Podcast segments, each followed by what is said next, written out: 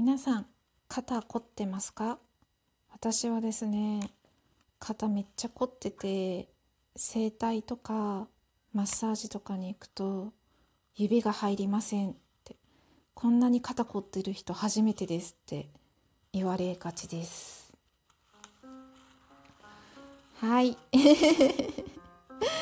えーっとですね時刻は今16時32分を回りました。日付は2023年4月の28日金曜日本日3回目の録音中でございます。ニコです。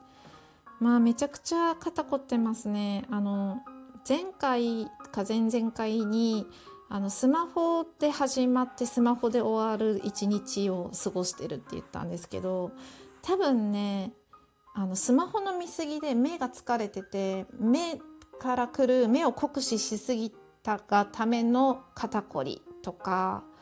姿勢の悪さとか今あの妊娠してた安定期と呼ばれる時期なんですけどお腹が出てきてるからあの横向きにしか寝れないんですよ。仰向けに寝るとすごい辛くて息苦しくなったりね胎動をすごく感じやすい姿勢が仰向けなのであお腹蹴られてると思って痛いってなって眠れなくなったりするので横向きで寝るんですけれども左向きに寝るとね左肩がさ ギュッてなってさ あのめっちゃ凝るし右向きで寝ると右肩がギュッてなってすっごい肩凝ってて肩回すとあのゴリゴリゴリって音が鳴っちゃうんですよね。で今日はねそんなあの私が愛用しているグッズについてお話ししようかなと思います。では早速やっていきましょう。2個1目。肩こりにはロイヒツボコウということでですね。あの PR でも何でもないんですけど あの私ロイヒツボコウのヘビーユーザーなんですよ。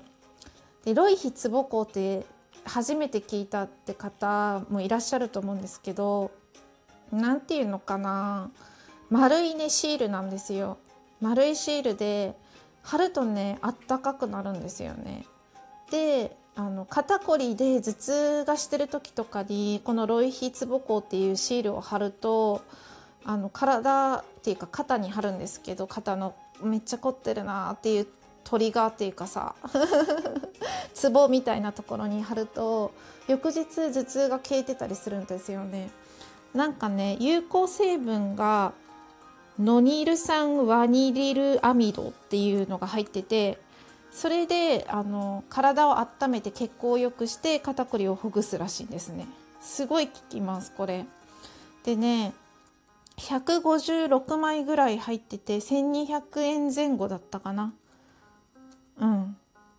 そう。安くないですか？156枚も入ってるんですよ。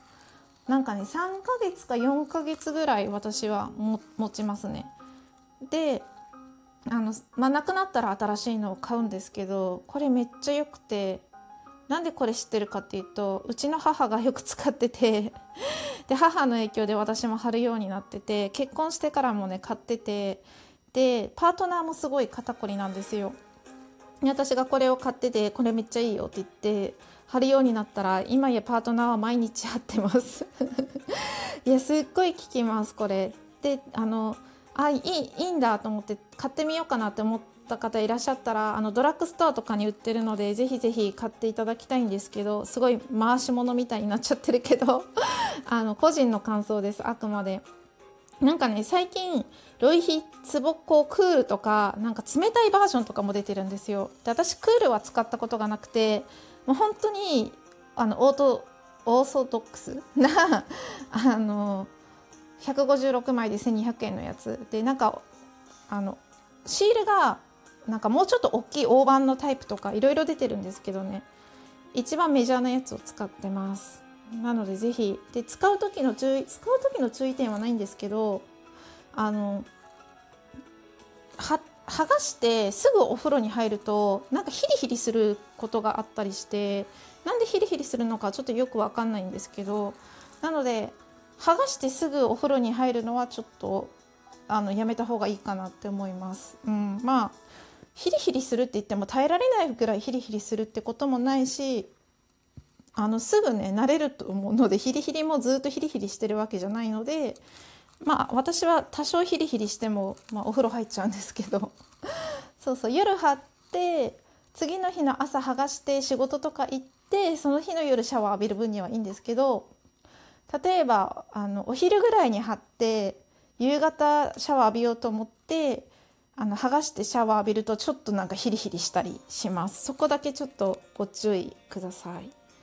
うん。すごくねおすすめです。あと張りすぎるとなんか痒くなったりします。血行が良くなりすぎて痒くなっちゃうんですよ。なのであの肩こりのさ具合って分かんない人それぞれだから分かんないんですけどあのあんまり張りすぎるとねかゆいってなるのでそこもちょっとご注意ください。もうね私前から妄想することがあってあの日本人の肩こり選手権みたいな日本で一番肩こってるのこの人ですよって誰かが決めてくれるような大会があったら是非出たいなって思ってて私ね多分ね日本でトップ100に入る自信はあるんですよね。トップ100に入るとは思うんです。トップ50にも入れるかもしれない。うん、トップ10とかには入るか分かんないけどともともかく肩痛いですね。肩凝ってます。そんなあなたにねロイヒツボコおすすめです。回し物みたいになりましたが次の話題行ってみましょう。2個2目、えー、ニコラジリニューアルというか模様替えというか、まあ、そんな話をしようかなと思うんですけれども。気づいた方いらっしゃいますかね？あのここ23回のトークで私あの第何回目とか言わなくなったんですよ。小さいことですね。とっても小さいことなんですけど。あのカウントやめました。あの前ちょっと話したんですけど自分のが数えてるカウントとあの総トーク数が乖離してるっていう話をしたんですよ。自分がカウントしてるのは番外編とかを除いてちゃんと話題作りをしたやつだけカウントしてるので300何十何回とかなんですけどラジオトークでトークを上げてる回数っていうのが見れるんですね設定の中にあって。でラジオトークの設定のボタンを押してトークの回数を見ると500何回って出てて200回以上帰りが 見られててで自己満足だったんですよねそのカウントするっていうのは。だからもう自己満足が終わったからもういいやっていうのとあとここ最近あの自己啓発系とかなんだろうなちょっとした人生の役に立つライフハック的なことを話してるんですけどまあ前もね話してたんですよ。うんうん前もあの慈愛について話したり自己肯定感について話したりあと HSP について話したりとかしてたんですけど雑談8割そういうまあちょっとためになるかな皆様のお役に立ちたいなっていう情報系2割っていう感じだったんですけどまあ最近毎回のようにちょっと話を盛り込んできてて まあそういうふうに、まあ、ちょっと誰かの役に立てるようなお話とかをしていこうかなどうしようかなって感じで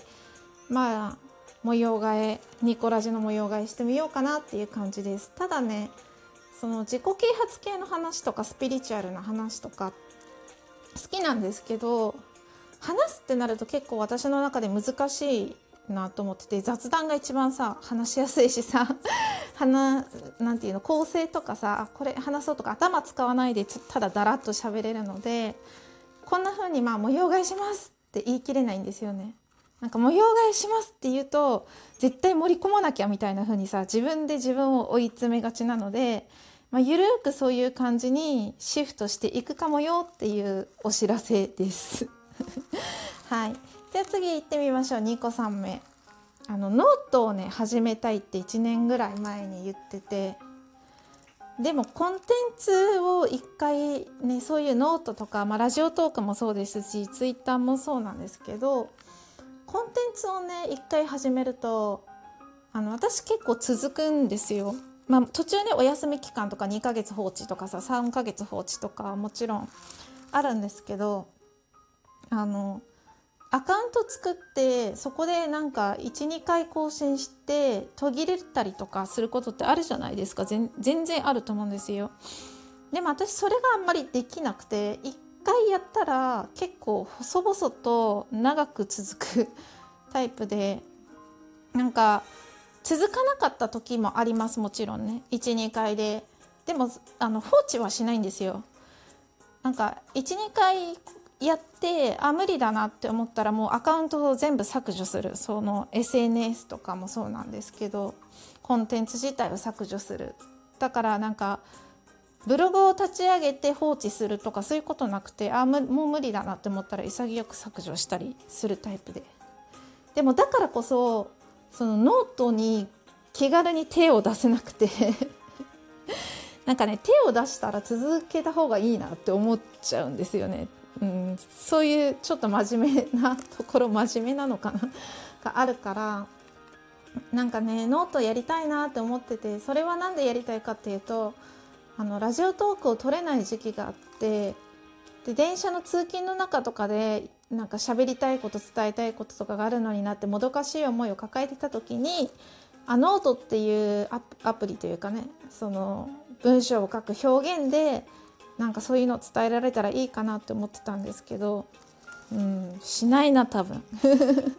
ラジオトーク今こうやって録れてるからねしないかもしれません。なんかちょっとねツイッターとかでさノートしたいなとかつぶやいてたのを思い出して今日ちょっとそんな話をしてみました。はいニコラジではですねあの転職恋愛人生相談載ってますので皆様よかったらお便りいただけたら嬉しく思います。まあ、あのご相談じゃなくても気軽にあのメッセージとかご質問とかいただけましたらラジオ内でご紹介させていただきます。でよかったらねフォローもしていただければトーク上がった時にね通知通知がいくのかな？どうなんだろう？画面に出るようになるので。よかったら是非フォローもしてください。最後までお付き合いいただいてありがとうございました。明日も皆様にとって良い一日でありますように。ニコでした。